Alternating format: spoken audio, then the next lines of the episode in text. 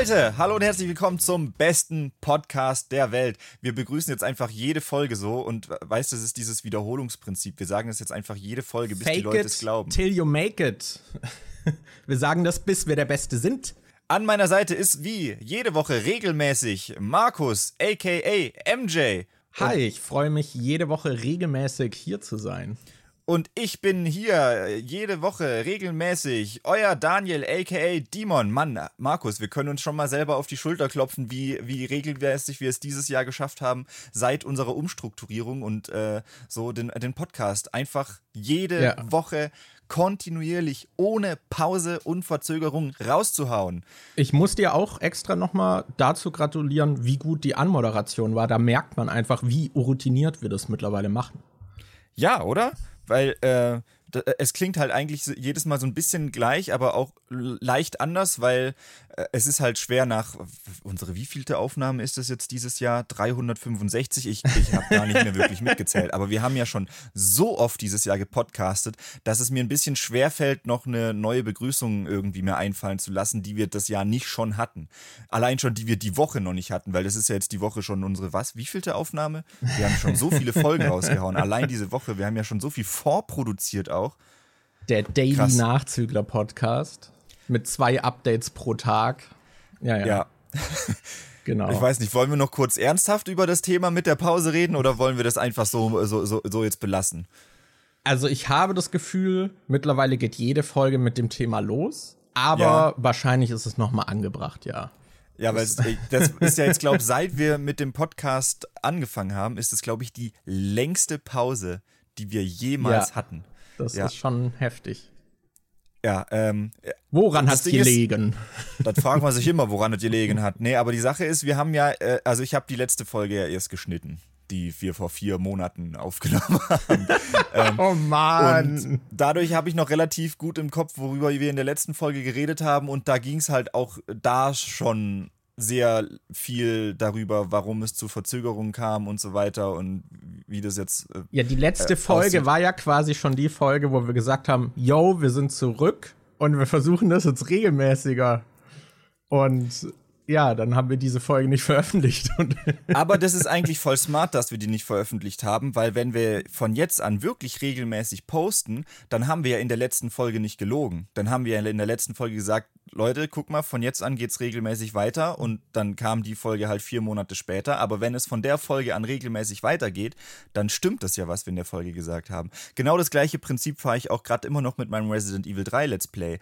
Da habe ich schon eine Folge ähm, fertig aufgenommen, die habe ich schon vor anderthalb Jahren fertig aufgenommen oder vor zwei Jahren. Die ist schon auf jeden Fall seit anderthalb oder zwei Jahren fertig. Und in der Folge sage ich, hey Leute, ich weiß, äh, es kam jetzt in letzter Zeit unregelmäßig Zeug, aber ich verspreche euch, wenn ihr dieses Video hier seht, dann sind schon alle weiteren Folgen aufgenommen, hochgeladen und geplant. Das heißt, ihr könnt euch jetzt darauf einstellen, dass alles äh, regelmäßig kommt. Und diese eine Folge halte ich jetzt noch mit dem Hochladen so weit zurück, bis ich wirklich alles aufgenommen habe. Ja, Weil wenn ich dann schön. wirklich alles hochgeladen habe, dann habe ich nicht gelogen in der Folge. Das ist äh, System ausgedribbelt. ja, definitiv. Ich meine, es war ja auch einer der Gründe, warum wir keine Folge danach aufgenommen haben, weil wir die erst raushauen wollten. Und halt unser Design final wollten und so. Das ist so. Wir Ich hatten uns auch letztens mal zusammengesetzt, ne, zu dem Design. Ich, ich weiß nicht, haben, das Design hatten wir noch nicht, als wir die letzte Folge aufgenommen haben, ne? Nee, das hatten wir da noch nicht. Nee, nee. Ja, ich weiß noch, als wir uns da letztens mal zusammengesetzt haben, um dieses Design zu machen, und dann probiert man da ewig rum, dann guckt man sich das an und ich musste eigentlich die ganze Zeit darüber lachen, dass halt. Also für die Leute da draußen, die den Podcast hören, ist es halt so egal, wie dieses Bild ist. Und es ist, es ist einfach wieder so, ein, so eine Blockade, die wir uns einfach selbst auferlegt haben und die nur dadurch zustande kam. Es ist, Es ist vor allem- wunderschön. ich finde, YouTube geht da auch gerade so wieder in eine andere Richtung. Ich habe das Gefühl, dass das vielleicht auch so durch TikTok und so gekommen ist oder durch diese Livestreams, weil du hattest ja sehr lange diese Phase, wo äh, YouTube anfangs ja dieses Do it your Broadcast yourself war und jeder hat halt mit seiner Digicam irgendwie was aufgenommen, ohne richtige Beleuchtung und so. Und dann kam irgendwann diese Professionalisierung rein, dadurch, dass dann auch so Late-Night-Shows und Fernsehprogramme und alles Mögliche auf YouTube dann auch stattgefunden hat, hatte jeder dann plötzlich äh, bessere Kameras geholt, besseres Licht, krasse 3D-Animation und sonst irgendwas drin. Da wurde es so richtig professionalisiert.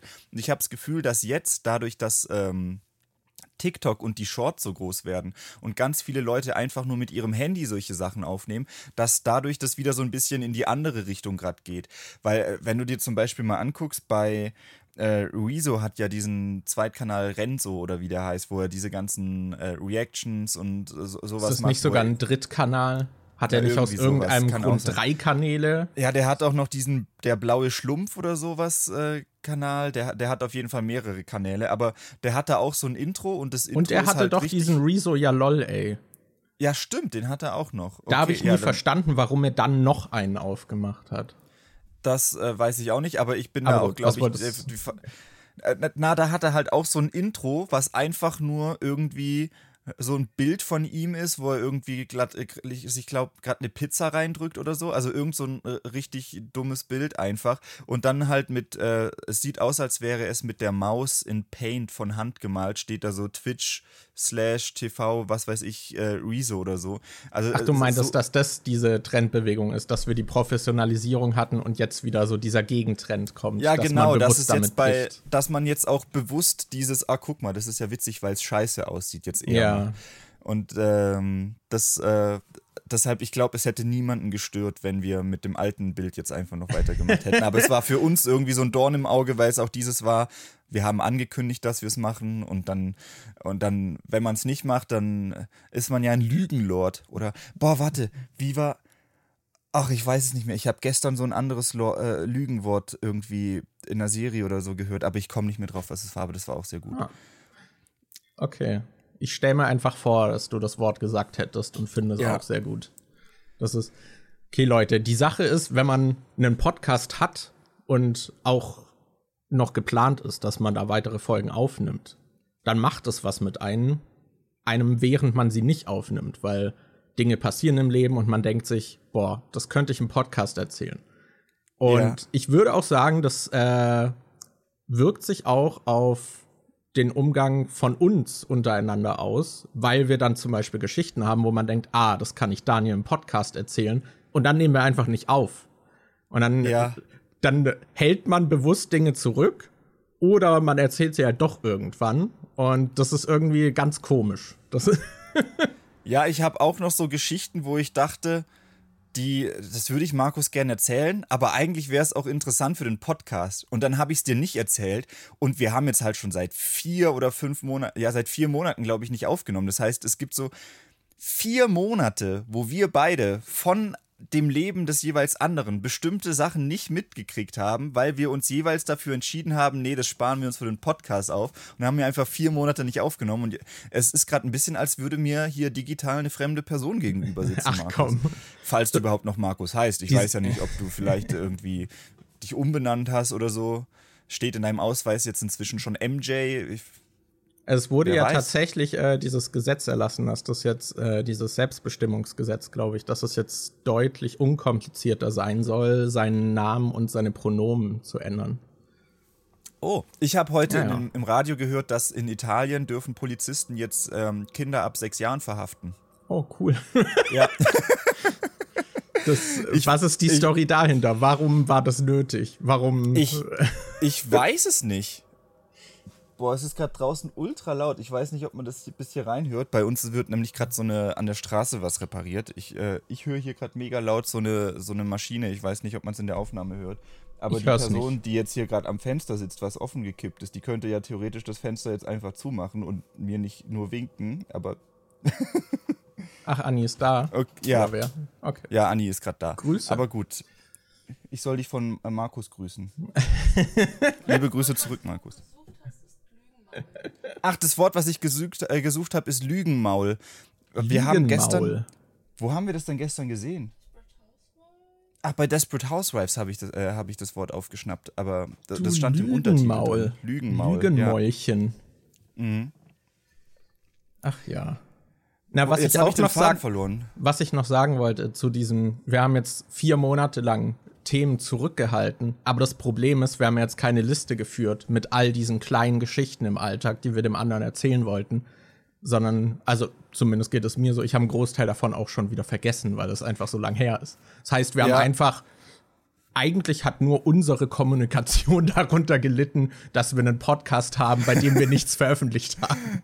Ist das Ja. nicht schön, Leute? Das, Aber so, so ein paar Themen habe ich zumindest noch. Ich weiß auch, ähm, also für äh, euch Zuhörer und Zuhörerinnen jetzt, äh, ich war vor zwei Wochen oder so war ich in Berlin für eine Woche mit Anni Ja. zusammen und wir haben dann, ich habe dann auch Markus gesehen und eigentlich haben wir gedacht, boah cool, dann lass doch, wenn ich in Berlin bin, lass doch da noch mal eine Podcast-Folge irgendwie zusammen aufnehmen. Und es hat einfach von der Zeit her und allem mit so drum und dran einfach nicht geklappt, weil wir waren dann noch irgendwie auf einem Konzert.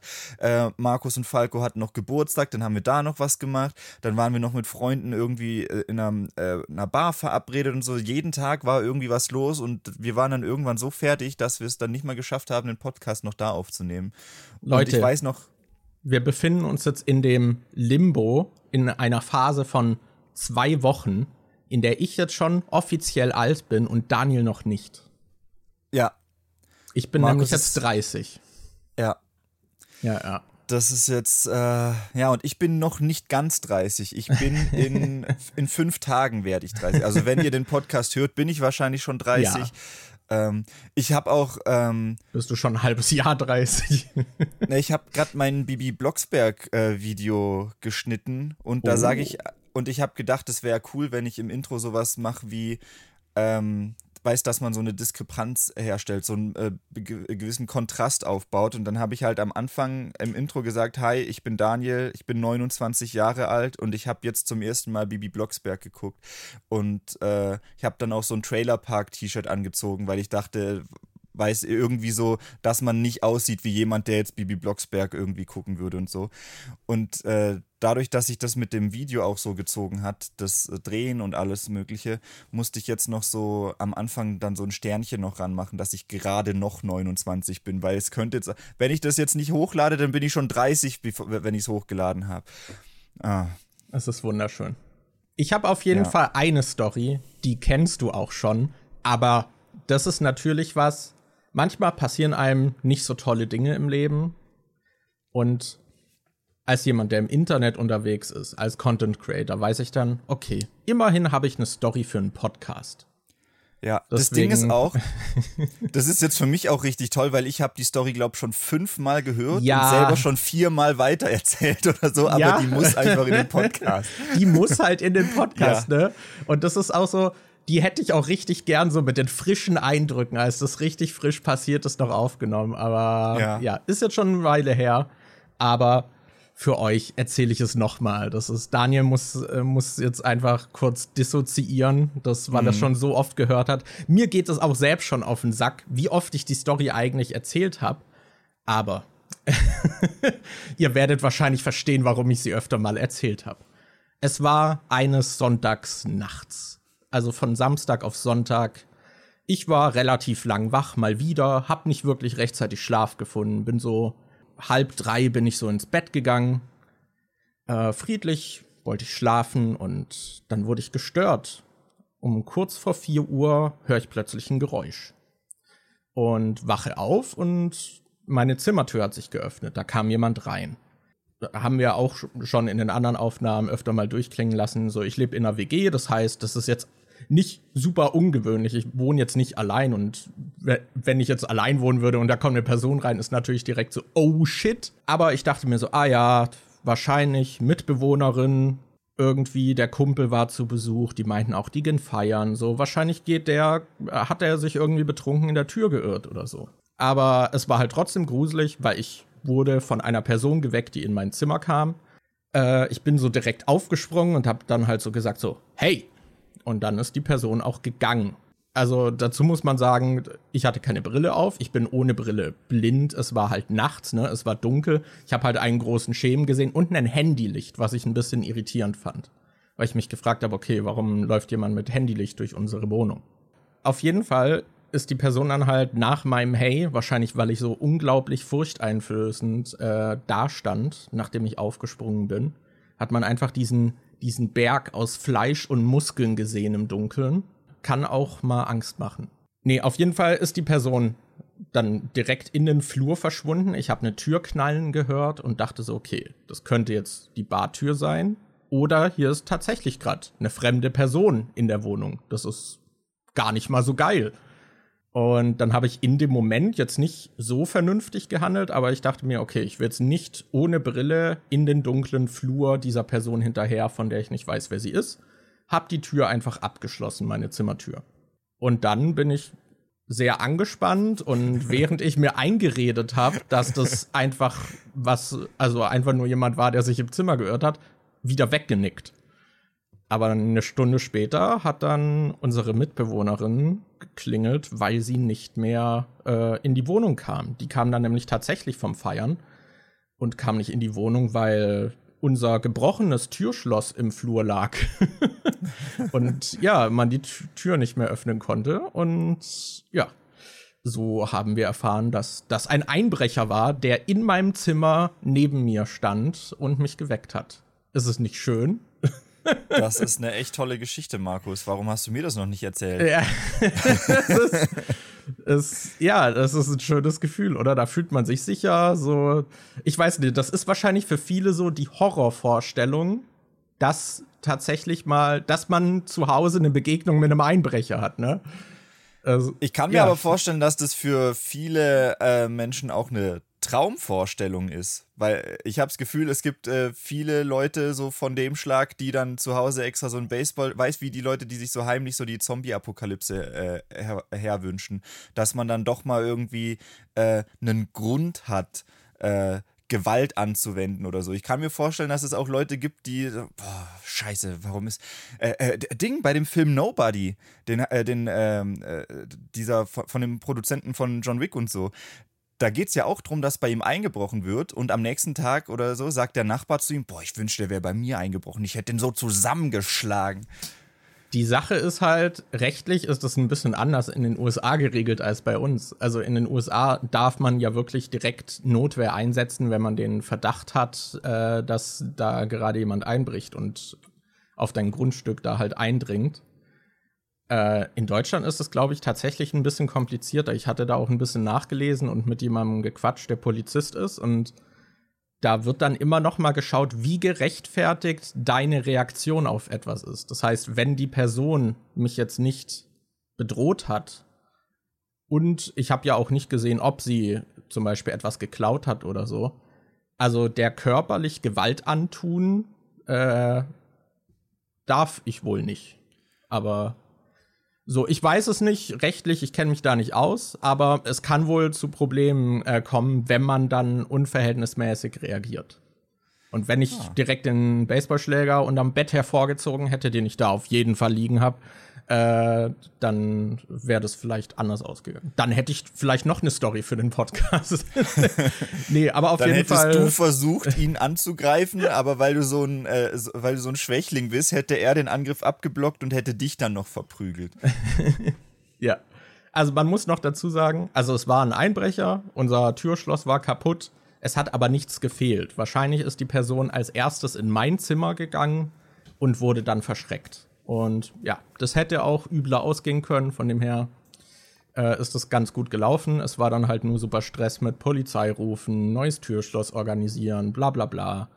So, das war alles nervig. Es hat Nerven gekostet. Das war halt auch so. Das ist in der, glaube ich, Release-Nacht von Diablo 3, nee, Diablo 4 passiert. Und äh, hier mein Mitbewohner Falco, der hat sogar noch gespielt. Aber der hatte natürlich hier Kopfhörer auf und so, hat das alles nicht mitbekommen. Also der war sogar wach. Das heißt, bei uns hat sogar Licht gebrannt, während eine Person sich dazu entschieden hat, oh, in die Wohnung steige ich ein. Den haben wir dann auch so, der war, der ist halt irgendwie, ich glaube, erst um halb fünf oder so in, ins Bett. Also halt kurz nach dem Einbruch quasi. Und den haben wir dann irgendwie um halb sechs haben wir ihn geweckt. Also der ist halt ins Bett gefallen und dann wurde er direkt geweckt mit, hier ist ein Einbrecher. er hatte das auch noch so beschrieben, dass äh, unsere Mitbewohnerin äh, keinen guten Job darin gemacht hat, ihm das zu erklären, was gerade passiert ist, sondern nur so neben ihm stand. äh, ja, und dann meinte, hier ist ein Einbrecher. und wir haben dann so die Polizei gerufen, dann äh, halt alle Mitbewohner so im Flur irgendwie versammelt, da gewartet und dann kam Falco und hat so nichts gecheckt und ist dann einfach wieder schlafen gegangen. Äh, und hatte dann auch später dann noch so geschrieben in unserer WG-Gruppe so, oh, ich war mir nicht sicher, ob ich das nur geträumt hatte. das ist, ja, auf jeden man Fall. Muss auch noch, ja. Man muss auch noch dazu sagen, es ist gut, dass es äh, zu dem Zeitpunkt passiert ist, weil äh, das ist ja kurz passiert, nachdem Anni und ich umgezogen sind. Und du hast ja jetzt das Zimmer, was ich vorhin mit Anni hatte. Also das Zimmer, in dem ich auch so meine Videos gemacht habe und äh, wo, wo meine ganzen Filme, mein Regal, der, der, der Fernseher, alle Wertgegenstände und so auch quasi drin waren.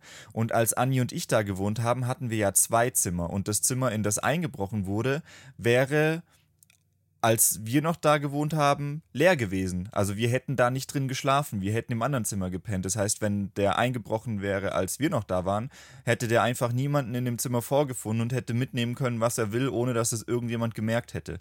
Also in dem Sinne war es schon gut, dass es passiert ist, als äh, dann auch wirklich in jedem Zimmer in der WG jemand drin war ich bin sehr glücklich darüber, dass es, dass es in meinem Zimmer dann war. Zum Glück. mhm. Nee, an sich bin ich tatsächlich darüber ganz froh, weil wir hatten ja recht frische zwei Mitbewohnerinnen und ich glaube, wenn man neu in eine Wohnung zieht und dann wird da direkt eingebrochen und die Person würde in deinem Zimmer stehen, weiß ich nicht, wie, wie wohl ich mich da fühlen würde. Ja. Und ich habe das Gefühl, dass ich es zumindest irgendwie relativ gut weggesteckt habe, dieses Erlebnis. Deswegen ich ja. muss gerade an dieses Meme denken, diese, diese edgy Memes, wo dann irgendwie so normale Leute, wenn nachts jemand einbricht, so, oh mein Gott, ich hoffe, mir wird nichts angetan. Und dann so, ich, wenn nachts jemand einbricht, ich hoffe, er bringt mich um. Ich werde mich jetzt einfach hier hinlegen und so tun, als würde ich schlafen oder so. Mein, mein Meme wäre, oh, immerhin eine Story für einen Podcast. Ja. ich will nicht zu viel Informationen auch über unsere Wohnlage und so preisgeben, aber es gab auch im, diese ganze Aktion des Einbrechers wirkt auch etwas undurchdacht und sehr merkwürdig und es gibt einige Fragezeichen, warum das gerade unsere Wohnung war, aber ja, das sind alles auch Fragen, auf die wir wahrscheinlich keine Antwort bekommen werden. Ihr könnt sonst, falls euch diese Details zur Wohnlage interessieren, könnt ihr auch einfach mal bei mir auf dem Kanal in einem Livestream vorbeigucken und fragen. Ich kann das ja jetzt, ich kann euch ja jetzt doxen, weil ich wohne da ja okay, nicht mehr. Mir ja, kann es cool. ja egal sein, wenn die Adresse öffentlich ist. Ich habe also, auch seither schon fünfmal auf Instagram irgendwie so mit Adresse und Google Maps Markierung und so, ach, damals, als ich noch genau hier gewohnt habe und so. Ja, genau. und kurz nachdem ich das das erste Mal gemacht habe, ist bei euch eingebrochen worden. Das ist schon merkwürdig. Aber das kann ich tatsächlich auch erzählen. Die Polizei hatte uns dann natürlich auch so befragt. Vor allem erstmal hatten die auch, ich hatte halt angerufen, die Polizei, hatte denen gesagt, ja, hier wurde eingebrochen, äh, wurde geweckt und so von dem Einbrecher, bla bla. Äh, die so, yo, wir kommen vorbei, äh, sind gleich da. Und dann haben sie mich aber noch mal angerufen, bevor sie dann äh, ankamen und wollten mich dann schon mal befragen.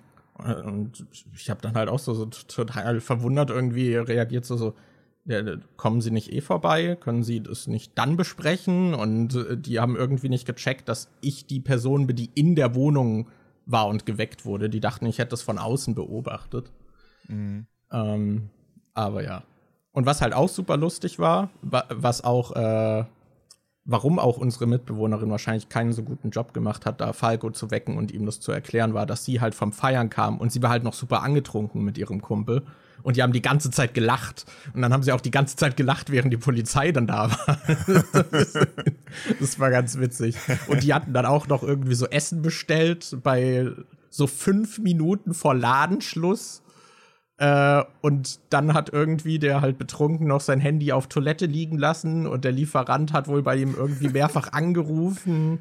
Und äh, er hat erst 20 Minuten später gecheckt, dass der Lieferant schon da war. Und dann äh, hat er noch mal mit dem telefoniert und er kam dann noch mal her.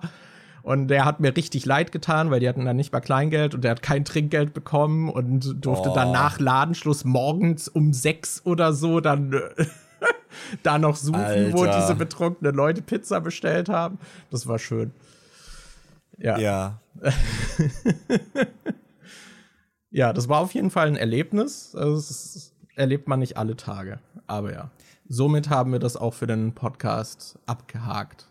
Ja, ich überlege gerade, was es sonst noch so für große Geschichten gibt, die wir zurückgehalten haben. Ich weiß, es gibt eine Geschichte, da habe ich dir, als ich in Berlin war, habe ich gesagt, boah, da gibt es eine Sache, die, äh, die erzähle ich dir aber erst im Podcast. Das, Und eigentlich also meine Erwartungshaltung ist jetzt so hoch. Das muss jetzt super spannend sein, Daniel.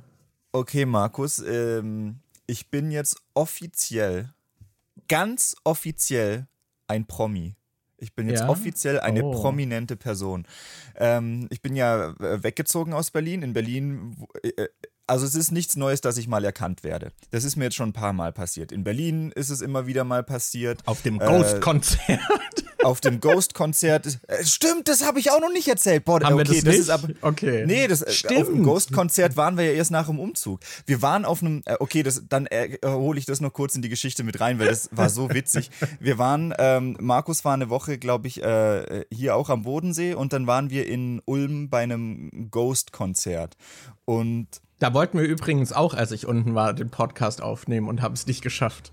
Ja, und bei dem Konzert, ihr müsst wissen, bei Konzerten ist es immer so, ich, ich, ich weiß nicht, irgendwie äh, steht mir da meine introvertierte Ader oder so im Weg, aber auf Partys oder so kann ich erst richtig mich gehen lassen und so tanzen und zur Musik abgehen und mitgrölen und so, wenn ich äh, ein, zwei, drei Bier getrunken habe. Davor ist bei mir irgendwie innerlich so eine Blockade, die einfach verhindert, dass ich zwanglos Spaß haben kann. Der angetrunkene Daniel ist dafür dann aber im mega so Kuschelmodus. Der sagt allen Leuten Hallo, der umarmt dich, so, der ist plötzlich ultra gesellig. Ja, ja, äh, also es ist ja so, manche Leute werden richtig aggressiv, wenn die betrunken sind. Und bei mir ist es eher so, dass ich dann äh, so ein, äh, äh, eine Art Selbstvertrauen bekomme und Sache ma Sachen mache, die ich mich nicht traue, wenn ich nüchtern bin. Dann äh, denke ich immer, okay, wenn ich jetzt gerade in dem Modus bin, dann nutze ich das auch und dann sage ich Leuten halt mal, dass ich ihr T-Shirt cool finde oder ihr Make-up und so. Und nach dem Ghost-Konzert, wo, also Konzert war vorbei, alle sind irgendwie runtergegangen, ich war noch angetrunken und da sind halt ganz viele Leute mit coolen T-Shirts rumgelaufen. Manche hatten sich dann auch so, ähm, äh, wie, wie der Sänger halt irgendwie so wie der, wie ein Bischof irgendwie verkleidet, hatten dann so Gesichts-Make-up drauf und so. Dann habe ich ganz vielen Leuten ein Kompliment gemacht. Und dann stand da einer vor der Ausgangstür, der hatte so ein Slipknot-T-Shirt an. Und ich fand dieses Slipknot-T-Shirt richtig geil. Dann habe ich gedacht, okay, ich sag dem jetzt, dass ich sein T-Shirt cool finde. Sagst du zu ihm, ey, ich finde dein Slipknot-T-Shirt richtig geil. Dann guckt er mich an und fragt, hä, bist du Demon? Und dann äh, wollte der ein Foto mit mir machen und dann hat noch jemand, das fand ich so witzig, dass ich erkannt wurde von jemandem, den ich angesprochen habe, weil ich sein T-Shirt cool fand. Das war witzig, das ist aber nicht der Grund, warum ich jetzt offiziell ein Promi bin. So, ich wohne ja jetzt in so einem richtig kleinen Kaff. Also wirklich so richtig, richtig, richtig kleines Kaff. Und ich sitze immer wieder bei der, also äh, eigentlich jede Woche bei dieser Schreinerei, wo ich früher gearbeitet habe draußen und trinke mit denen noch ein bisschen was. Und ähm, vor ein paar Wochen saßen wir da halt vorne draußen, haben was getrunken und bei dem Geschäft gegenüber von der Schreinerei ist so ein Auto äh, in den Hof gefahren, die haben da kurz was gemacht, sind dann später wieder weg und haben noch kurz bei uns angehalten, da saßen vorne zwei ältere Männer drin und hinten saß so ein Jugendlicher und die zwei Männer vorne, da äh, haben dann so irgendwie so gefragt, oh, wird bei euch Bier getrunken? Und dann meinte Andi so, ja, du kannst dich auch dazu setzen. So, ah, nee, wir müssen jetzt gehen. Und der Jugendliche hinten im Auto, der hat mich schon irgendwie so komisch angeguckt. Und, und dann äh, irgendwie eine Stunde später oder so hat sich alles aufgelöst. Ich laufe nach Hause von der Schreinerei aus und dann kommt mir auf dem Weg nach Hause ein Typ auf dem Fahrrad entgegen und es war genau dieser Jugendliche, der da hinten in diesem Auto drin saß. Und der hat mich gefragt, ob ich YouTuber bin und ob ich Demon bin und hat mich erkannt. Ich wurde in dem kleinsten Kaff, das man sich überhaupt nur vorstellen kann, inzwischen erkannt. Und ich, äh, oh. äh, ich fand es so, so krass. Und ich dachte so, das gibt's doch nicht. Das gibt's doch nicht. Und deshalb äh, sehe ich mich jetzt offiziell als äh, Promi an. Und das kann mir keiner wegnehmen. Also damals wurde ich ja auch mal in meiner Heimatstadt erkannt, noch zu Let's Play-Zeiten. Stimmt, zu Let's Play-Zeiten. Das, das, ist halt ja, auch krass. Das, das war wirklich krass, weil damit rechnet man halt so gar nicht irgendwie. Vor allem mittlerweile als Let's Player, ja wo man dich hauptsächlich durch die Stimme kennt. Ja, das kommt dann auch noch dazu, wenn man dann halt auch noch gefragt wird. Ja, das war auch witzig. Aber ja, ja, freut mich, äh, Mr. Promi. Wie fühlt es sich ja. an? Wenn du jetzt, äh, jetzt nicht nur den Ruhm hättest, sondern auch noch davon leben könntest, ne? ja. Oh, das, das werde ich bald müssen. das haben oh, wir auch noch nicht wir, Sollen wir darüber auch noch reden? Let's go. Da können wir auch noch drüber reden. ähm, ich habe ja in den, äh, das, das war richtig, richtig gut. Also, ich habe in den letzten Videos, wo ich so über den Umzug auch geredet habe, habe ich immer noch so äh, lobend meinen Arbeitgeber erwähnt, der es mir ermöglicht, äh, dass ich auch von hier aus trotzdem in Potsdam noch arbeiten kann und ich das Ganze halt im Homeoffice mache und dass ich da Teilzeit halt arbeiten kann und nebenher Zeit für YouTube habe. Ähm, und als ich jetzt die Woche in Berlin war, habe ich gedacht, oh cool, dann kann ich ja auch einen Tag mal wieder vor Ort ins Büro kommen, weil ich da jetzt immerhin auch schon vier, fünf Monate oder so nicht mehr war. Wäre cool, die ganzen Leute nochmal zu sehen. Und dann hatte ich eine halbe Stunde, also ich war den Tag im Büro und eine halbe Stunde vor Feierabend äh, wurde ich dann noch zu meinem äh, Chef gebeten und der meinte, oh, kannst noch zwei Bier kalt stellen, reden wir noch mal, mal noch kurz. Und dann dachte ich, okay, klingt eher wie eigentlich ein lockeres Gespräch. Vor allem, ja, ich habe dich ja auch direkt vor dem Gespräch dann noch gefragt, so, ja, ist das einfach so, weil du gerade da bist, dass er mit dir quatschen will oder ist das irgendwas Berufliches?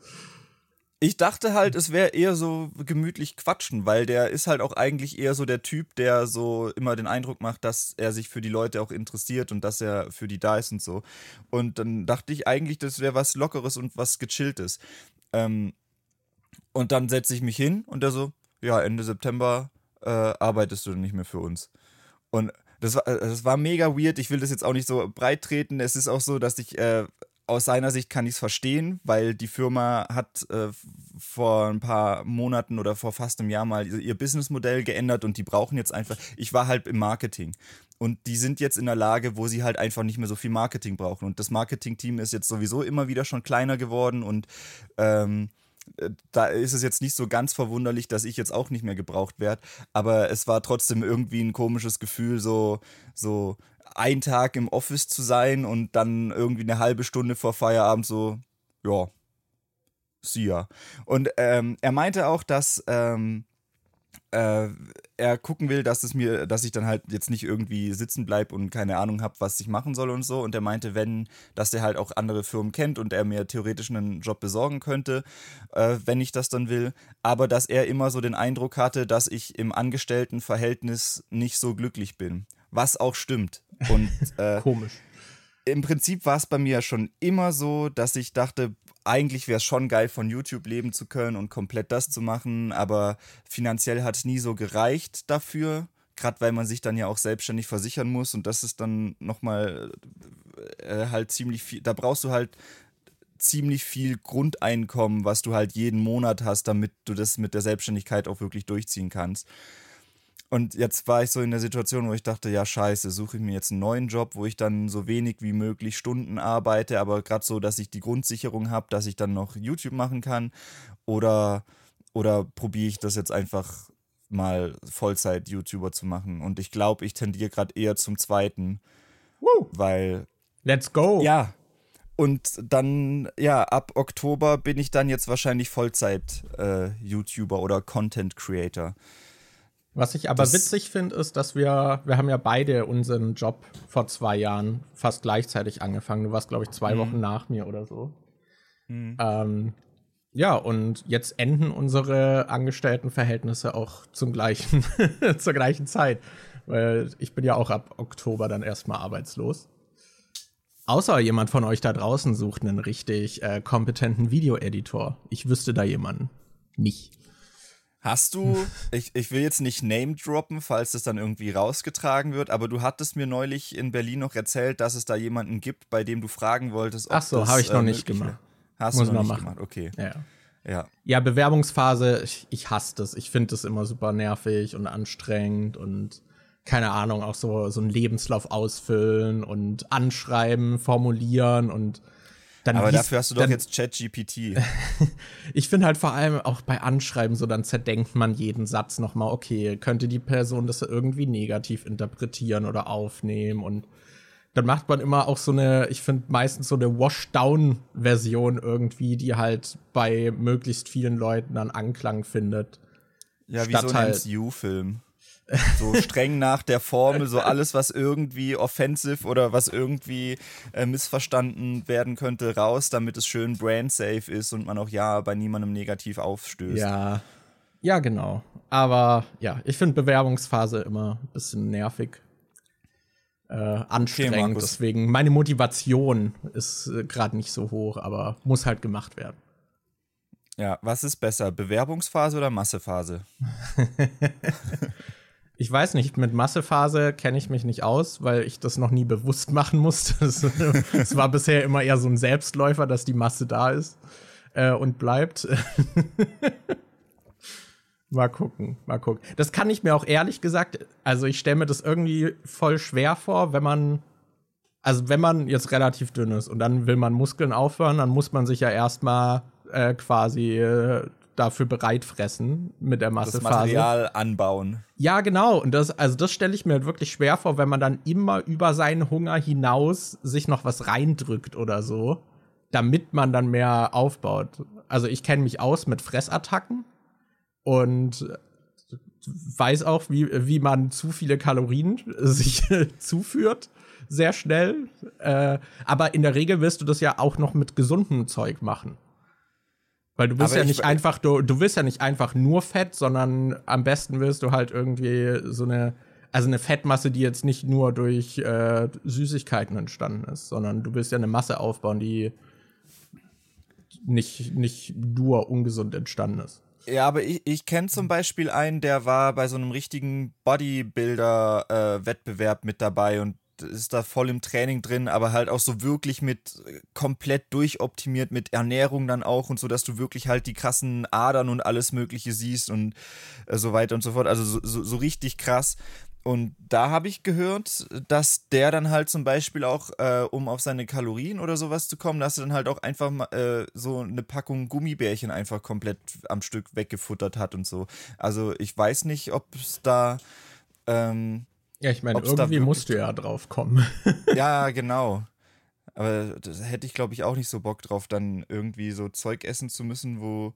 Da muss ich gerade an dieser Markus Rühl heißt da, glaube ich, dieser muss it schmecke, muss wirke. ja, genau. ja. Ja, das, also ich finde es allgemein irgendwie die Vorstellung halt voll schwer, wenn man quasi auch zu dünn ist, zum Beispiel äh, oder sich halt zu dünn fühlt und dann irgendwie versucht zuzunehmen. Ich glaube, das ist irgendwie, ich weiß nicht, ich stelle mir das sehr anstrengend vor. Das ist aber bisher halt eine Lage, in der ich noch nicht war und wahrscheinlich auch nie sein werde. Bei mir ist es halt so das Gegenteil. Ich muss dann halt eher Verzicht lernen, aber. Das wäre voll krass, wenn du jetzt so ultra skinny werden würdest. aber so mega skinny. Das ja, ich glaube, das wird nicht passieren. Na, ich meine, ich versuche ja auch äh, abzunehmen. Oder aktuell ist es leider kein Abnehmen, sondern mein Gewicht halten und dabei trainieren Umwandeln. zu gehen.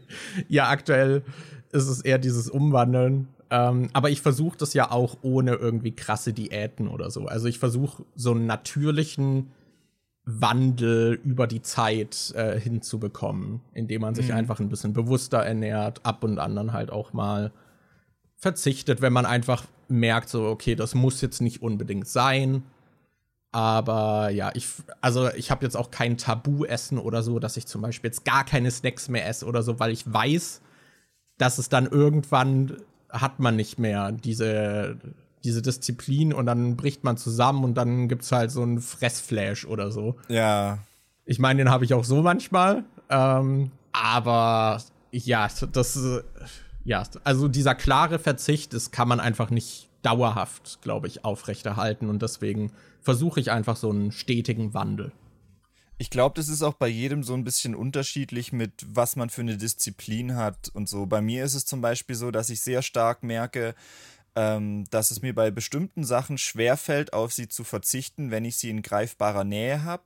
Aber wenn mhm. die einfach nicht da sind, dann fällt es mir auch überhaupt nicht schwer darauf zu verzichten, sodass ich es dann halt nicht mal wirklich vermisse. Und äh, bei mir ist es dann zum Beispiel so, dass ich dann, wenn ich merke, ach okay, ich will auf das und das verzichten, dann gehe ich einfach hin und schaue, dass ich in einer Situation bin, wo ich das gar nicht in meinem Umfeld habe, dass ich das dann halt wenn ich keine Chips essen will, dann kaufe ich mir halt keine Chips, weil ich weiß, wenn ich die kaufe und denke, oh, das kann ich mir dann zu Hause irgendwie einteilen und dann, das, das funktioniert nicht, wenn ich die zu Hause habe und die, dann, dann esse ich die auch. Mhm. Aber wenn ich mir keine kaufe und ich dann zu Hause sitze und ich habe keine Chips, dann denke ich auch nicht, boah, scheiße, ich vermisse jetzt richtig krass die Chips. Dieses, ähm, das habe ich, ich weiß nicht mehr, wo ich das gelesen oder gesehen habe, aber ähm, dieses das ist, glaube ich, was, was bei mir gut funktioniert, dass du, äh, bei mir ist immer so die Aktivierungsenergie, die benötigt wird, um was anzufangen, das Problem. Und wenn ich dann erstmal drin bin, ist es gar nicht so schlimm. Und dass du das dann zum Beispiel umgehen kannst oder dir da zuspielen kannst, wenn du zum Beispiel sagst, okay, du willst morgens nach dem Aufstehen direkt joggen gehen, aber du hast dann morgens nie die Motivation dazu, dann machst doch so, dass du abends direkt deine Sportsachen richtest und fertig in der Tasche hinlegst und dann gehst du abends ins Bett und dein Wecker legst du aber neben neben die Sporttasche. Dann bist du morgens nämlich gezwungen aufzustehen und zur Sporttasche zu laufen, um den Wecker auszumachen. Und wenn du dann eh schon mal da stehst, ist die Energie, die benötigt wird, um jetzt tatsächlich Sport zu machen, geringer, als wenn du deinen Wecker im Bett hast und dann die Möglichkeit hast, einfach wieder schlafen zu gehen. Und Daniel, wie oft hattest du schon deine Sporttasche morgens bei deinem ich Wecker? Ich besitze stehen? keine Sporttasche. und kein ja, Wecker. Bei mir ist, Nein. Na, bei mir ist gerade sowieso schwierig, weil ich ja immer noch in diesem einen Zimmer hier auf dem Dachboden bin und wir auf dem Sofa schlafen und so. Und, ja, ja. Äh, und ich, ich denke mir aber schon, bei mir ist es jetzt gerade sowieso auch kacke, weil meine Eltern ja noch hier sind. Und bei mir funktioniert das mit dem, ich grenze ich, ich, ich grenz mir jetzt selber ein, was ich zu Hause zu essen habe und so und dann achte ich schon drauf, dass ich weniger esse. Das funktioniert nicht, weil meine Eltern halt dann trotzdem jedes Mal, äh, wenn meine Mom einen Großeinkauf macht, dann kauft ihr halt auch haufenweise Süßkram, dann kocht die halt jeden Tag irgendwie, jetzt gerade aktuell, wir haben ja so Obst, äh, so eine Obstwiese mit ganz vielen Apfelbäumen und so. Und wir haben gerade so viel Obst. Meine Mom hat neulich an einem Tag drei Kuchen gebacken. Was? Und dann muss man halt auch, musst du dir halt jeden Tag auch ein paar Stücke davon äh, geben, weil die sonst schlecht werden. Und Könnt ihr wir haben gerade die ganze Zeit das hat doch Falkos Mom immer gemacht, dass die so Kuchen einfriert und dann bringt Ja, aber ich glaube, das Kuchen funktioniert mit. nicht bei jedem, weil ja. bei, die macht halt viel welche, wo dann auch so, so Schlagsahne oben drauf ist okay. oder so und das sind dann halt immer richtig geil, aber du kannst, wir haben so oft einfach Kuchen da und ich bin gerade nicht in einer Situation, wo ich mir so selber die Konditionen zurechtlegen kann, wie ich sie gerne hätte. Ich glaube, wenn, wenn meine Eltern dann erstmal hier weg sind und wir das Haus für uns haben, dann sieht es hier auch ein bisschen anders aus, aber aktuell bin ich immer noch so ein bisschen der Versuchung unterlegen, das Zeug zu äh, snacken, was meine Eltern dann gekauft ja, haben. Ja. Aber das kenne ich auch. Also das ist auch, also bei mir funktioniert das auch ähnlich, wenn ich keine Süßigkeiten da habe. Es gibt zwar dann schon so, oh, ich hätte jetzt Bock drauf, aber man geht dann halt nicht immer diesen Schritt weiter und holt sich das dann tatsächlich in dem Moment. Äh, man hat zumindest noch so eine zusätzliche Hürde, als wenn man weiß, okay, es liegt gerade da. Also es ist auch mhm. ganz, bei mir macht es auch schon einen Unterschied, wenn es offen liegt oder ich packe es in einen Schrank. Das ist auch schon ein Unterschied, weil wenn ich sehe, wie es da steht, dann so, ah ja, können wir ja mal zugreifen. Das, aber wenn es halt im Schrank ist, dann muss ich dran denken, ah, jetzt hole ich die Chips aus dem Schrank und esse davon. Und wenn ich halt an den offenen Chips vorbeilaufe, dann greift man halt eher mal rein. Und das, das ist auch bei auch uns, also was du gerade meintest mit den Kuchen, das ist halt bei uns im Büro auch ganz schlimm. Da fällt es mir zum Beispiel auch immer super schwer, wenn zum Beispiel jemand geht oder Geburtstag hat, dann bringen die immer irgendwie was mit und stellen das in die Küche. Und wenn ich halt in die Küche laufe und da sind dann fünf Schälchen mit Süßigkeiten, ist es halt super schwer, da nicht reinzugreifen. Aber genau diese Verfügbarkeit ist dieses, was, äh, das, ich glaube, im Kindergarten hatten wir das auch mal, ähm, dieses Thema, wo es dann irgendwie bei, bei Eltern rumging, wie kriegt man dazu, ähm, wie kriegt man die Kinder dazu, gesunde Sachen zu essen? Und oftmals hilft es einfach, die Sachen dann auch irgendwie offen anzubieten, dass äh, die von sich aus nicht hingehen und einen Apfel essen, aber wenn du jetzt einen Teller richtest und da Apfelschnitze drauf machst und das einfach hinstellst, dann wird es halt gegessen und dann kommt es auch weg. Dass oftmals einfach dieses Präsentieren und es so leicht wie möglich zu machen, das, äh, das zu essen, dass das dann auch oft schon reicht. Dass wenn man vielleicht Probleme hat, bestimmte Sachen durchzuziehen oder zu machen, sollte man sich vielleicht nicht überlegen, boah krass, wie kann ich disziplinierter werden, wie kriege ich es hin, dass ich jetzt mal wirklich den Arsch in die Hand nehme und wirklich äh, was mache, sondern dass man stattdessen vielleicht überlegt, wie kann ich die Hürde geringer machen, mit dieser Sache anzufangen und dass das dann vielleicht eher was ist, was hilft. Ja, Ja, ist gar nicht so einfach, ne? Ja. Äh, vor allem, wie sind wir jetzt darauf gekommen? überhaupt über dieses, äh, das war nur, weil ich den blöden Spruch gemacht habe mit was ist besser, Bewerbungsphase oder Massephase und jetzt ist es so ausgeartet. So läuft es manchmal, ne? Das ja. oh Mann. Ja. Ich überlege gerade, worüber könnten wir noch reden? Das ist so, jetzt ist man gerade aus dieser, aus diesem Strom, der sich natürlich ergeben hat, so gerade so ein bisschen rausgeschwommen. Wir können noch über die äh, ne, über die 90er Live-Feier reden. Oh Gott, stimmt. Oh Gott, die habe ich schon wieder verdrängt. Ja, wir waren bei 90er Live, einem Festival, was irgendwie, ich glaube, das ging was von 13 Uhr bis 22 Uhr. 13 bis 22 oder 23 Uhr, irgendwie sowas. Ja, das war genau. in Berlin beim Hoppegarden bei der Pferderennbahn. Ähm, und das war auch hauptsächlich der Grund, warum wir eigentlich nach Berlin sind. Das hätte letztes Jahr eigentlich schon stattfinden sollen, das Konzert. Und Anni und ich haben uns dann irgendwie noch Karten gekauft, ein, zwei Monate bevor das hätte stattfinden sollen. Weil du dachte so, oh geil, Blümchen live und dann irgendwie noch so andere Leute, Leute aus den 90ern live, so Snap und äh, ein paar andere. Und dann dachte ich so, ja cool. Real to real. Tickets gekauft? Ja, dann haben wir da Tickets gekauft und zwei, drei Tage nachdem wir die Tickets gekauft haben, wurde das dann verschoben auf, oh ja, ist jetzt doch erst nächstes Jahr.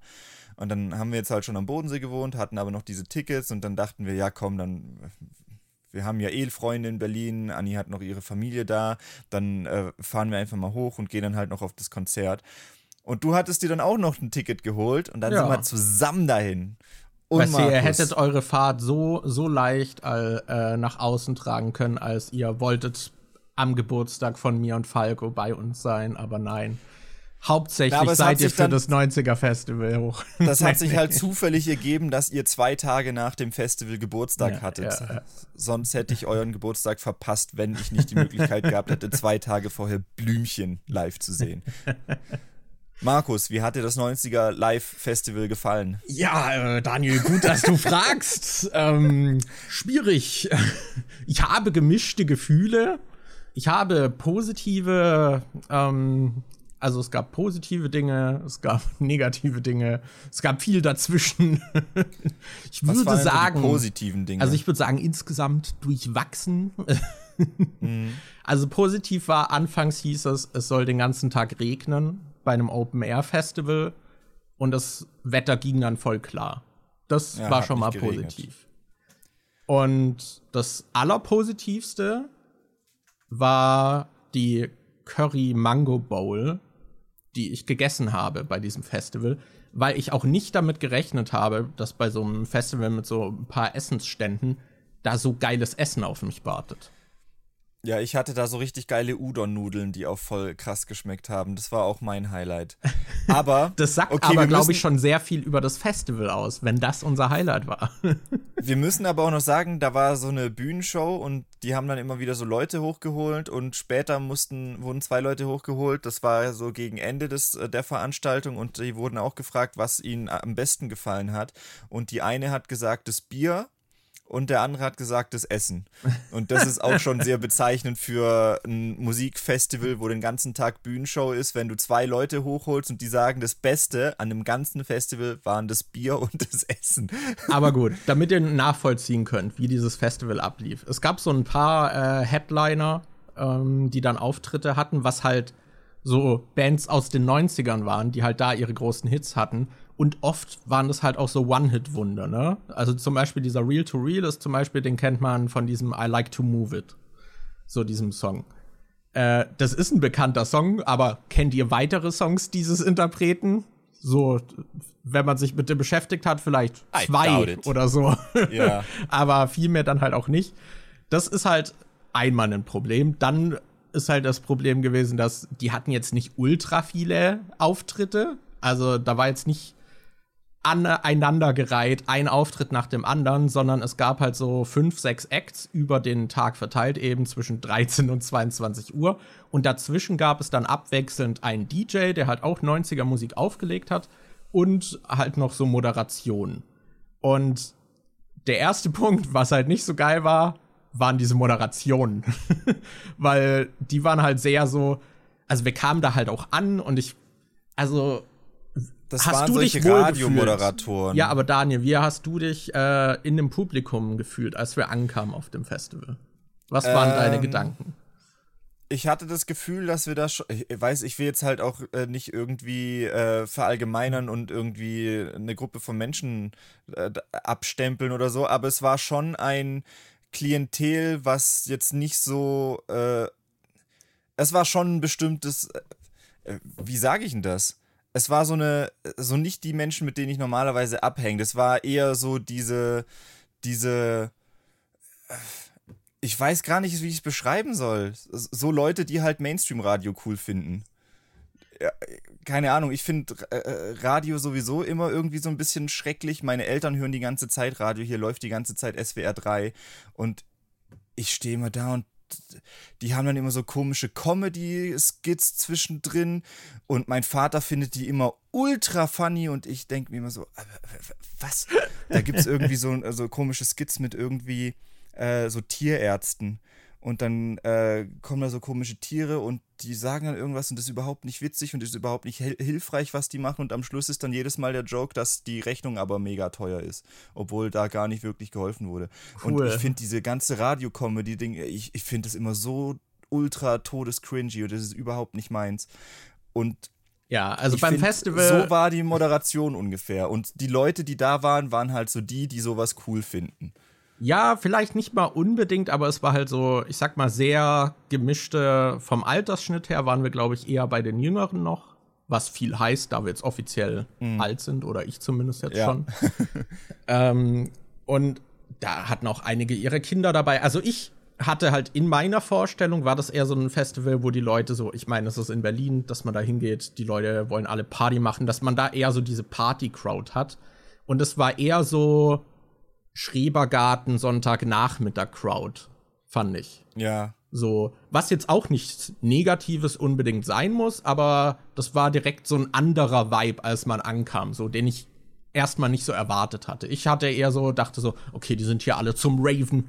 Das, Ja, wir waren ja, wir waren ja zum Beispiel auch mal mit, äh, mit Shirley auf dieser 90er-Party in Berlin bei der Kulturbrauerei Ja. irgendwo. Die, das, was immer jeden ersten Samstag im Monat ist oder so. Und das war halt wirklich, da gab es zwei Dancefloors, da gab es zwei DJs, die die ganze Zeit so 90er und frühe 2000er Musik aufgelegt haben. Und das war eine Crowd, mit der ich besser zurechtkam. Das waren alle so wirklich, die sind so voll abgegangen. Da, äh, also das, das war eher so das, was ich dann auch bei dieser 90er Live-Ding erwartet habe. Aber das 90er Live-Ding war dann eher so, oh ja, Tante Erna ist hier mit ihrem äh, äh, Kreis, die dann immer draußen auf dem Balkon sitzen und grillen oder so. Das war eher so dieser, dieser Facebook-Mom-Kreis, ja, genau, finde ich. genau. Was halt auch, also zusätzlich war es dann halt so, dass da irgendwie Programm stattfand und die Crowd war jetzt nicht so im Party-Modus, sondern es gab dann so vereinzelte, was dann halt auch immer lustig ist, ne, wenn dann halt so, wenn man es selbst nicht so richtig fühlt und dann steht so jemand dir neben dir, der es halt so richtig fühlt. Der ist einfach so überproportional für alle Leute, die da sind, die es gerade nicht fühlen, fühlt der es noch mal besonders. Und das ist dann natürlich auch immer lustig, das halt so mit anzusehen und äh, es ist so, einerseits ist es ein bisschen belustigend, weil man sieht so, oh ja, die Person ist gerade, die fährt einen völlig anderen Film und aber man ist auch so ein bisschen neidisch, dass man gerade selbst es nicht so fühlen kann, dass man sich nicht so drauf einlassen kann. So diese Person gab es dann auch und ja, man hat sich halt manchmal dann so ein bisschen fehl am Platz gefühlt, fand ich irgendwie, wenn dann halt neben dir so eine Oma dann zu der 90er Musik dann anfängt zu tanzen und man selbst äh, guckt halt so rum und denkt so, hm, ich fühle mich hier gerade nicht so richtig zugehörig. Und dann kam halt noch diese Radio-Moderation irgendwie dazu, die auch so, die hatten was von, wir bespaßen euch so. Wir müssen hier so Das ein hatte bisschen sowas so. von Rentneranimationen, so, so Ja. ZDF-Frühstücksfernsehen oder so. Das war irgendwie, die haben dann halt so zwischendrin so komische Challenges gemacht. Die kommen dann so auf die Bühne, haben dann so ein bisschen geredet, haben dann jedes Mal Werbung für ihr komisches Wünsch dir was Programm gemacht, wo man irgendwie Wünsche aufschreiben kann und dann erfüllen die die und picken da welche raus. Und dann haben die so Challenges mit Leuten aus der äh, Crowd gemacht, dass die dann zum Beispiel auf die Bühne mussten und dann haben die so ein Glas Wasser bekommen und mussten dann halt den Mund voller Wasser Wasser machen und dann sollten die einen 90er-Hit gurgeln und man musste dann am Gurgeln erraten, ja. was das für ein Lied ist. Oder zwei Leute am Schluss sollten dann irgendwie so ein Cheerleader-Dance-Off machen, wo die dann irgendwie tanzen sollten. Und da war so, ein, äh, äh, war so eine Frau dabei, die so ultra die krassen Moves rausgehauen hat und die mega abgegangen ist und das sah halt voll, das sah schon fast professionell aus. Das war richtig. Ja, es war halt wirklich auch so. Wir dachten so, oh no, jetzt müssen die da vorne tanzen und das ist bestimmt nicht so gut und dann äh, wird wahrscheinlich das Publikum noch dazu angehalten, dafür zu applaudieren, obwohl das irgendwie gerade halt voll Kacke war. Und dann äh, haut die da voll raus, aber das Publikum hat, also es hat schon applaudiert, aber halt verhalten applaudiert. Und dann kam so dieser Dude danach, der halt gegen sie angetreten ist, der also er hat auch Moves gemacht. Ich würde jetzt sagen, der war aber so diese realistische Einschätzung. Sie hat eher so äh, overdelivered, was man erwartet hat, und er war so, er hat auch Moves gemacht. Es sah jetzt nicht schlecht aus, aber man hat halt gesehen, dass er also weit abgeschlagen hinter ihr war. Also sie hat deutlich besser getanzt. Und die Crowd ja. rastet plötzlich aus und wir gucken uns an, so einfach verständnislos. Hä? Und das, so, so, was? so, das haben wir gar nicht verstanden. Ich meine, der ist auch sympathisch aufgetreten und so, aber da, da habe ich mich echt gefragt, so, okay, ist das wirklich, ist das gerade ein Fall von internalisierten so Sexismus? Dass äh, von der Frau wird erwartet, dass sie Leistung bringt und der Dude, der kann einfach irgendwie auf die Bühne treten und kriegt den Applaus hinterhergeschmissen. Also so habe ich mich ein bisschen gefühlt. Vor allem haben die dann danach, musste man dann noch mal gezielt applaudieren und dann wer für, für wen mehr applaudiert wurde, hat dann gewonnen. Und da ist halt auch, die Crowd war irgendwie dreimal so laut bei dem Dude äh, wie bei der Frau. Und ich habe es einfach nicht verstanden. Ich auch nicht. Ja, aber die Moderation war auf jeden Fall, äh, die, weiß nicht, ich habe die gehasst. ähm, aber was hast du noch mehr gehasst, Daniel? also, das war immer so ein Dreierzyklus. Es war immer DJ, der Musik spielt, dann kam die Moderation und nach der Moderation kam dann der Live-Act. Und dann ist Live-Act wieder runter, dann kam wieder DJ, Moderation, Live-Act. DJ, Moderation, Live-Act. Und dieser DJ, oh mein Gott. ich ich wünsche ich wünsch echt niemandem was Schlimmes, aber dieser DJ, boah, ich fand den so ultra anstrengend. Der hat die ganze Zeit äh, die Musik gespielt, aber der hat dann dabei nicht einfach seine Fresse gehalten, sondern der hat dann die ganze Zeit so, so richtig unpassend die Musik ausgedreht. Weißt, wenn man schon mal auf einem Live-Konzert war, kriegt man äh, das ja mit, dass wenn, keine Ahnung, äh, KIZ spielt, Hurra, die Welt geht unter. Und dann äh, gehen sie los, Henning Mai kommt auf die Bühne, singt noch mit und dann beim Refrain wird einmal, der erste Satz wird noch äh, mitgesungen und dann sie, drehen sie die Musik aus und singen selber nicht mehr mit, sondern halten das Mikrofon in die Crowd und die ganze Crowd geht ab und singt dann die zweite Zeile irgendwie mit. Und das ist dann so ein richtig geiles Gefühl, so von wegen, boah, guck mal, die sind so viele und so laut und die singen alle mit. Und der Typ, dieser DJ, hat das ständig bei jedem Song mehrere Male gemacht. Aber halt auch so wirklich, äh, es kommt irgendwie Barbie äh, Girl von Aqua. Und dann kommt, äh, äh, singst du I'm a Barbie Girl in a Barbie und für World, für ein Wort, dreht er dann den kompletten Sound runter und dreht ihn dann wieder hoch, dass es sich einfach nur kurz wie so, das hat sich immer angehört wie bei YouTube inzwischen, wenn Leute irgendwie äh, Wörter zwischendrin zensieren, weil die ja, sonst genau. Demonetarisiert werden. So hat sich das angehört, diese Lieder zu hören. Da war zwischendrin dann immer so, wupp, einfach kurz den Sound runter und wieder hochgedreht. Es hat sich manchmal angefühlt, als müsste er äh, so alle 15 Sekunden eine Pause machen, weil sonst der Copyright Strike zuschlägt. So hat sich das manchmal angefühlt, weil das hat wirklich halt einfach die Songs kaputt gemacht. Und ja. das war nicht alles. Also der hat halt auch diese Taste dann ständig kurz gedrückt und so. Das hat einfach genervt, weil man gerade so den, man fängt an, den Song zu fühlen und mag den Song, weil äh, sind halt auch so Klassiker irgendwie aus den 90ern gewesen so. Also der hat durchaus coole Songs aufgelegt. Äh, und dazu hatte er dann noch diese Energie, ich habe es beschrieben als, wenn man beim Rummel bei den Boxautos gibt es oft so diesen Dude, der da irgendwie so moderiert hat und dann irgendwie so die Leute auch so antreibt, so Spaß, Spaß, Spaß, wir sind alle hier, jetzt geht's los, steigt ein in die Boxautos. Und der hat auch die Stimme auch immer so lang gezogen, so ähnlich und hat dann halt auch manchmal bei so ruhigen Songs, hat er dann so gerufen, so Let's go! Und dann kommt der äh, Chorus oder so, also jetzt alle für den Chor abgehen und ja, oder hier, was war dieses eine, da war so ein ruhiger Song und er dann so, zicke, zacke, zicke, zacke. und äh, ja, und es als, war halt mega als, der ruhige Song und ja, er konnte halt wirklich so, als müsste er irgendwie die ganze Zeit sich selbst reinbringen, dass er als DJ auch da ist. Äh, und halt, es müsste er die Leute noch antreiben. Es würden die Songs allein halt nicht ausreichen, sondern er müsste ganze Zeit die Leute noch anheizen, damit hier auch Party geht. Und das war super nervig, weil das halt wirklich aktiv die Songs kaputt gemacht hat.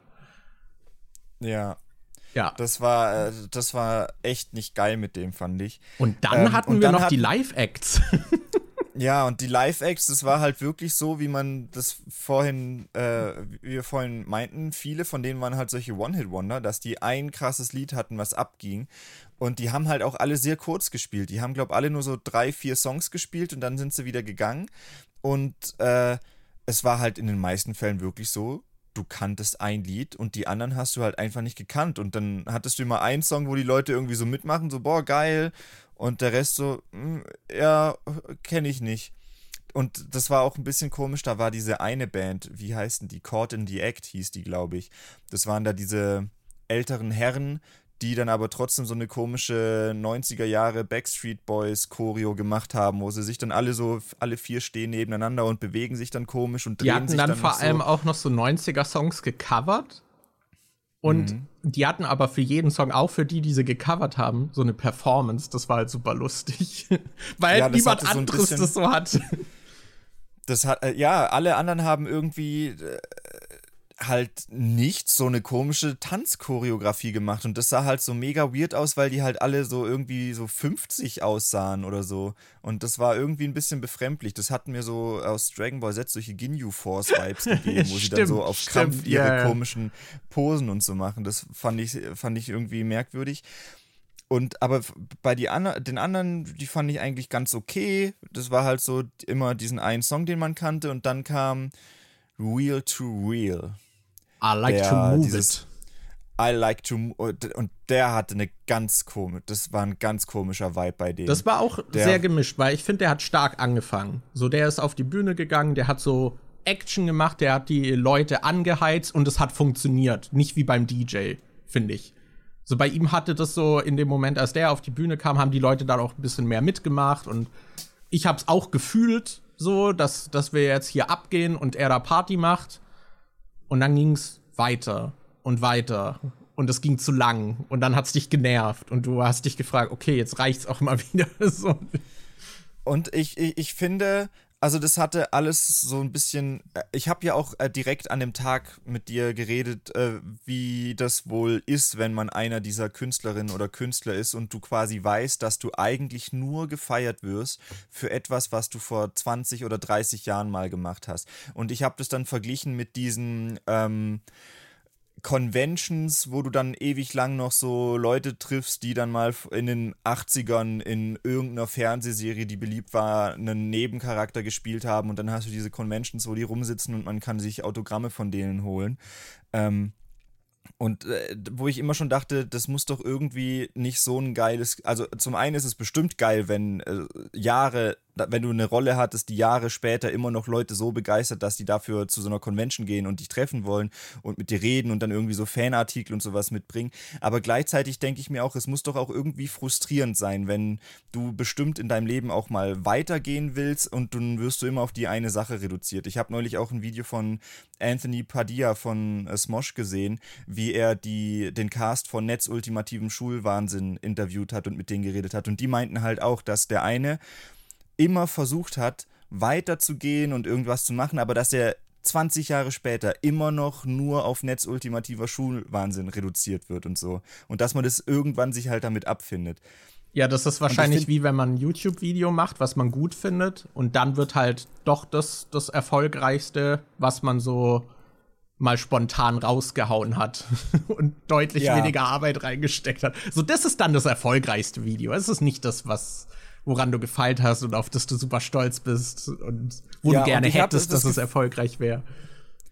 Und dieser Real-to-Real hat mir halt so ultra diesen Vibe gegeben von, er weiß, dass er in den 90ern krass war wegen einer Sache und dass er jetzt versuchen will, seine Karriere um auf Biegen und Brechen wiederzubeleben. Der ist mit seinem eigenen Merch rumgelaufen, der hatte ein T-Shirt an, wo ein Bild von ihm drauf war und irgendwie drauf stand, I like to move it.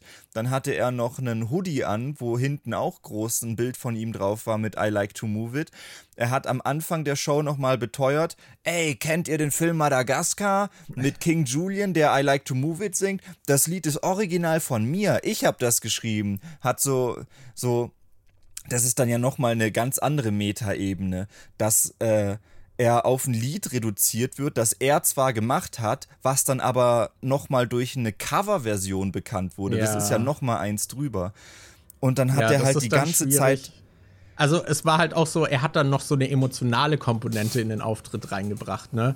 Die sich aber nicht verdient angefühlt hat, weil er war halt einer von ein paar Acts auf einem Festival und wir haben ihm seit zehn Minuten zugehört. Und dann fängt er mit Zeug mhm. an wie, es ist so es bedeutet mir so viel, dass ihr heute alle hier seid und hier mit mir dann äh, Party macht und es, ja, es, ich bin hier trotzdem heute da, obwohl, ob trotz den Schmerzen, so mein Fuß tut weh, aber ich stehe hier oben und sing für euch I like to move it. Und das hatte halt, es hatte die ganze Zeit noch so einen traurigen Beigeschmack. Es hatte so, dann kam wieder der Song, die halt, also die Songs von ihm bestehen halt auch aus sehr viel Geschrei eigentlich nur mit einem coolen Beat. Also es ist so sehr aggressiv und hat so voll die Energie und dann macht er da noch Party und es äh, wechselt sich dann ab mit Leute, danke, dass ihr hier seid, ihr bedeutet mir so viel. und es war halt auch, er hat bei jedem Song, den er gemacht hat, hat er dieses Move It irgendwie reingebracht, um bei jedem Song dran, als würde er bei jedem Song dran erinnern wollen, hey, guck mal, dieses Move It-Lied, das kommt nachher auch noch und dafür seid ihr doch da. Deshalb, äh, das Move It-Lied, das ist von mir und das wird am Schluss auch noch gespielt. Und dann hat er das am Schluss gespielt, es ging los. Dann hat er gesagt, stopp, stopp, stopp. Und dann haben die die Musik ausgemacht und dann wollte er jemanden auf die Bühne rufen. Er hat extra noch gefragt, ey, haben wir ein zweites Mikrofon da? Ich will jemanden für dieses Lied auf die Bühne rufen, der das mit mir zusammen singt. Ich werde jetzt den Namen nicht nennen, die Person weiß, dass sie gemeint ist. Und dann war 20 Sekunden Pause und es kam halt einfach niemand. Ja. Und dann kam halt traurig. einfach niemand. Und dann hat er das Mikrofon wieder weggelegt äh, und hat das Lied einfach nochmal von vorne angefangen und hat das Lied dann gespielt und es kam halt einfach niemand auf die Bühne. Und was ich aber richtig traurig fand, war, ähm, dass äh, dieses I Like to Move It, das war ja sein Song, worauf er die ganze Zeit gemeint hat, das wäre das Ding.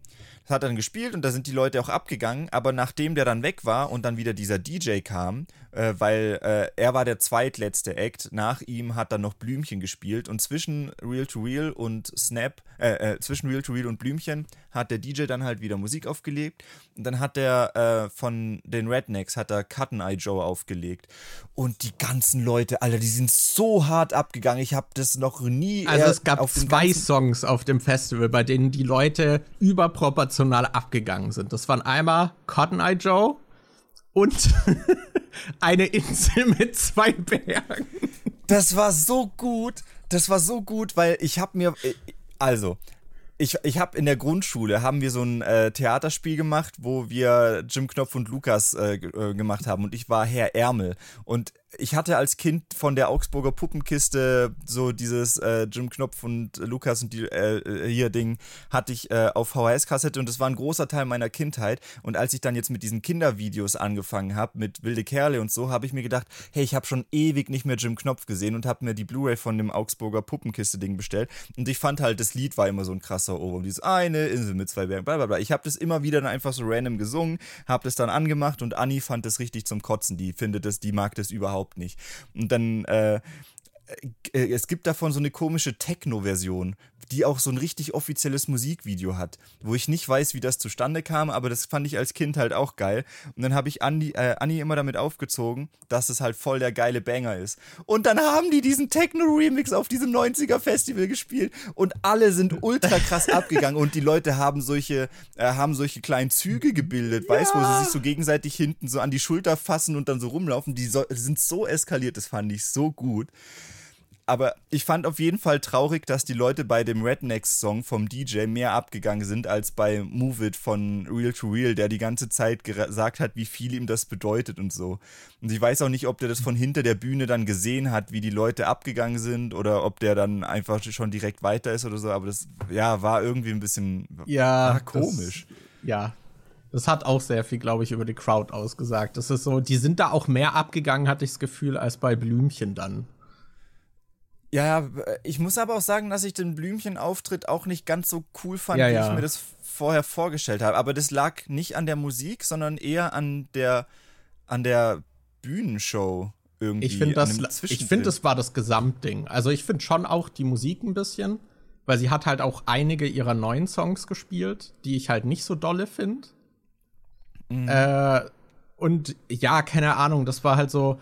Ich meine, die Texte von Blümchen sind jetzt auch nicht der Wahnsinn, äh, aber die Beats ballern halt, ne? Und deswegen ja. akzeptiert man das halt auch so.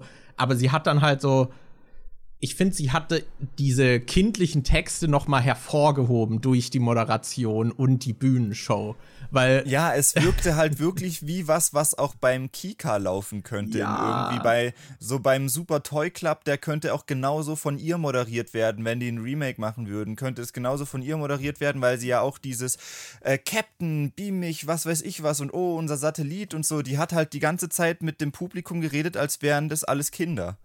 Ja, und hat dann genau. auch so Zeug gesagt wie, oh, das war so ein besonderer Abend für mich. Ich werde mich immer daran erinnern. Ja, Und t- so Sachen, die man ihr halt das- auch direkt das- nicht abgenommen hat, so dass ihr das auch so super viel hier bedeutet und man sitzt so da und denkt sich so, hm, weiß ich nicht. Und ja, Aber das, äh, ich finde das auch so ein bisschen komisch, weil wenn du jetzt an, es ist ja nichts Neues, dass Leute bei der Bühnenshow und so Sachen sagen, die nicht ernst gemeint sind. Ja. Ich meine, guck dir mal KIZ oder diese ganzen Sachen an, die dann halt so richtig übertriebenes, dummes Zeug reden, wie, oh ja, äh, ich hoffe, ihr habt euch für den Abend heute alle die Brüste vergrößern lassen und so. We- we- Weißt, die sagen ja auch so dummes Zeug, wo du meinst, wenn, äh, die einfach zur Show dazugehören und wo man weiß, das ist nicht authentisch, das ist nicht echt, aber ich finde, das ist, äh, das ist irgendwie was anderes wie dieses, äh, weil die spielen damit, dass man weiß, dass es nicht ernst gemeint ist. Und bei diesem Blümchen-Ding, das, das klang alles irgendwie so, als soll es ernst gemeint sein. Das war mir zu wenig selbstironisch, fand ich. ja. Das äh, weiß ich nicht. Ich fand es ganz, ganz merkwürdig. Und dazu muss man sagen, es hatte halt niemand so eine richtige Bühnenshow. Es gab mal so, so ein bisschen Feuer, so ein bisschen Pyrotechnik, was ab und an eingesetzt wurde. Aber ansonsten hatten die jetzt kein Bühnenbild oder irgendwas. Und beim Schlussakt von Blümchen war das halt dann so das volle Programm. Die haben auch so Hintergrund aufgestellt. Dann stand da eine Person in so einem Blumenkostüm und Nee, das war so eine Aufblaseblume. Also es gab dann halt auch noch so, so Bühnendeko, die sie dann noch aufgestellt haben, die auch halt aussieht, als könnte es aus dem Kinderprogramm kommen.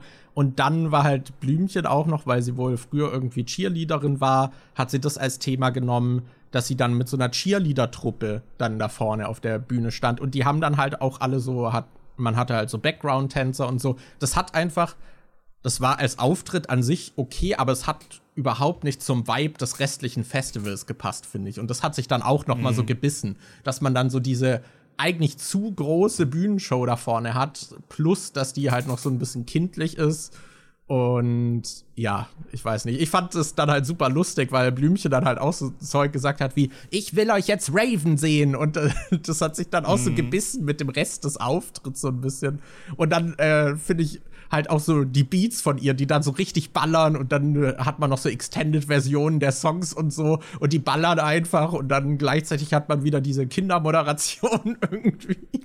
Es war ein Oh, was ist denn komisch. das da oben für ein alter Freund? Das ist ja unser kleiner Satellit. Und das, das war, war immer ein bisschen komisch, ja. Vor allem der eine Song, ich da nicht. ist doch irgendwie die Musik dann auch ausgefallen und dann äh, musste sie das halt auch noch überspielen und man hat halt gemerkt, dass sie äh, gerade nicht so Bock drauf hat, das zu überspielen und glaube ich ein bisschen angepisst war, dass gerade die Technik ausfällt, nachdem die gerade ewig Wobei ich aufgebaut da wurde. auch, wobei mir da auch der Gedanke kam, ob das vielleicht sogar Teil des Programms war. Ja? Weil äh, es ist, während sie gesungen hat, ist die Musik ausgegangen. Und äh, sie hat aber weiter gesungen.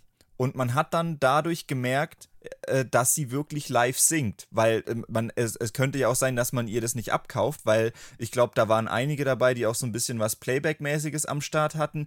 Und du hattest ja bei ihr noch dieses krasse Cheerleader-Ding, dass sie ja, ja. währenddessen auch noch so rumgehüpft ist und auch Sachen hochklettert und so, dass man deshalb vielleicht denken könnte, dass sie Playback singt und dass man das vielleicht absichtlich die Musik hat ausfallen lassen, um zu zeigen, nee, guck mal, die singt wirklich. Das klingt wirklich so gut. Aber ich, ich weiß nicht, weil wenn, dann müsste das ja wahrscheinlich wenn es Absicht war, warum sollte die denn das gerade bei der Show machen? Und ich weiß nicht, ob das. Äh, ich ja, kann mir nicht vorstellen, dass das bei jeder Show passiert. Also es kann schon sein, dass es auch. Ähm, es war nur komisch, weil es halt nur bei ihrem Act passiert ist und sonst den ganzen Tag, die ganzen, äh, was weiß ich, zehn Stunden oder so, gab es keine Probleme, bis auf das eine Mal dann bei ihr. Ja, aber ich finde, das hat schon das Momentum so ein bisschen rausgenommen. Also ich glaube, hätte sie zeigen wollen, dass sie wirklich singt, hätte man das auch eleganter lösen können. Ja. Aber I don't know. Es war auf jeden Fall auch selbst der Blümchenauftritt, für den wir dann letztendlich noch da geblieben sind, weil das halt so der Schlussakt war und wir hatten davor schon überlegt, okay, bleiben wir noch so lang, weil es ist so eher so okay ähm, statt geil. Äh, dann war halt so, selbst der Schlussauftritt war jetzt nicht der absolute Banger, auch wenn ich froh war, ihn dann gesehen zu haben. Ja, aber ich würde wahrscheinlich nicht nochmal hingehen. Nee. Ich würde eher nochmal zu dieser 90er-Party gehen, da äh, bei der Kulturbrauerei. Ja. Definitiv. Also die war, die war richtig, richtig geil. Dafür würde ich auch nochmal an einem Samstag nach Berlin fahren, um dahin zu gehen. oh Mann. Ja, jetzt haben wir ja relativ ausführlich über dieses Festival gesprochen. Ja, war auch äh, einer der größten, wichtigsten Momente der letzten Monate, was in meinem Leben so passiert ist. nee, wahrscheinlich gibt's. Äh, ich, ich sehe es schon kommen, dass es so ist wie jedes Mal. Ich weiß noch, wo wir, wo wir, ist auch schon wieder ewig her, mindestens ein Jahr, das war ja, glaube ich, im, im Februar letzten Jahres kam ja Elden Ring raus. Und wir haben ja dann immer wieder so angeteased, dass wir mal über Elden Ring reden und dann in der nächsten Folge gesagt, oh scheiße, wir haben beim letzten Mal voll vergessen, über Elden Ring zu reden. Äh, das werden wir dann heute machen. Und dann nach der Aufnahme ist uns dann immer aufgefallen, ach fuck, wir haben schon wieder nicht über Elden Ring geredet. Und ich kann mir vorstellen, dass es genau so jetzt auch ist, dass wir nachher dann irgendwie die Aufnahme ausmachen und dann so, boah scheiße, wir haben gar nicht über diese eine Sache geredet, die eigentlich auch noch richtig krass gewesen wäre wäre. Aber im Idealfall hört er uns jetzt regelmäßig, deswegen sollte es nicht so ein großes Problem sein. Aber ja, schauen wir mal. Ich bin vorsichtig mit Versprechungen, aber ich, okay, ich formuliere es trotzdem mal nach außen. Ich fände es cool, wenn wir relativ sicher sagen können, an diesem Tag in der Woche wird eine neue Folge kommen und dann tatsächlich da auch eine Folge kommen. Geil, bei mir ist gerade jetzt das Internet weg. Ich fühle mich noch nicht komfortabel genug, also noch nicht selbstbewusst genug, als dass ich euch das schon sagen würde. Weil wir gerade trotzdem noch dabei sind, wieder in diese Regelmäßigkeit zu rutschen, die wir uns vorgenommen haben. Deswegen, das ist, es ist so eine Ziellinie, die noch da ist, aber wir sind noch nicht dort. Ich habe gerade äh, einfach äh, 10 Sekunden Freeze-Frame gehabt und ich hoffe einfach, dass, äh, dass du wirst wahrscheinlich schon was Sinnvolles gesagt haben. Definitiv, es war sehr klug. Wir müssen das echt irgendwie hinkriegen, dass wir diesen Podcast haben. Ihr kriegt das jetzt nicht mit, aber wir, wir reden in Discord miteinander und Discord hat jetzt so ein Soundboard, dass man dann währenddessen so äh, Sounds abspielen kann, wie zum Beispiel so ein Airhorn oder so äh, Zirpen, äh, äh, so grillende, äh, zirpende Grillen oder so, so ein Klatschen oder sowas oder so oder so. Und diese Sounds, die sind halt, ich finde die richtig gut. Ich fände es auch geil, wenn wir die so richtig im Podcast drin haben könnten, dass man dann einfach, wenn jemand, wenn der andere gerade was Kluges sagt, dass man dann irgendwie so ein Klatschen reinmacht oder so, das, das wäre voll witzig. Müssen wir mal gucken, ob das irgendwie geht. Da hätte ich voll Bock drauf. Technisch wäre das bestimmt irgendwie möglich. Aber ja, ja äh, keine zu hohen Hoffnungen. Ich bin froh, wenn wir es überhaupt erstmal hinbekommen, dass wir den Podcast äh, regelmäßig hinbekommen. Ja, aber wir sind ja äh, jetzt äh, sowieso ab Oktober beide nicht mehr angestellt. Das heißt, eigentlich sollte dem ja nichts im Weg stehen. ja. Dann haben wir aber auch weniger zu erzählen im Zweifelsfall. Ja, aber waren so viele unserer ja, okay. Geschichten arbeitsplatzbezogen auch nicht wirklich, oder? nee, eigentlich nicht. nee. Aber jetzt habe ich auch kein Geld das mehr, um Dinge zu erleben. ja, ich bin gespannt, wie das dann bei mir wird. Ja, schauen wir mal. wie so gerade die ersten. Schauen wir mal, was wird. Was wird? Ja. Ach ja. In dem Sinne würde ich sagen, das war's für heute. Das war's. Wir seht uns be oder beziehungsweise höret uns bald wieder.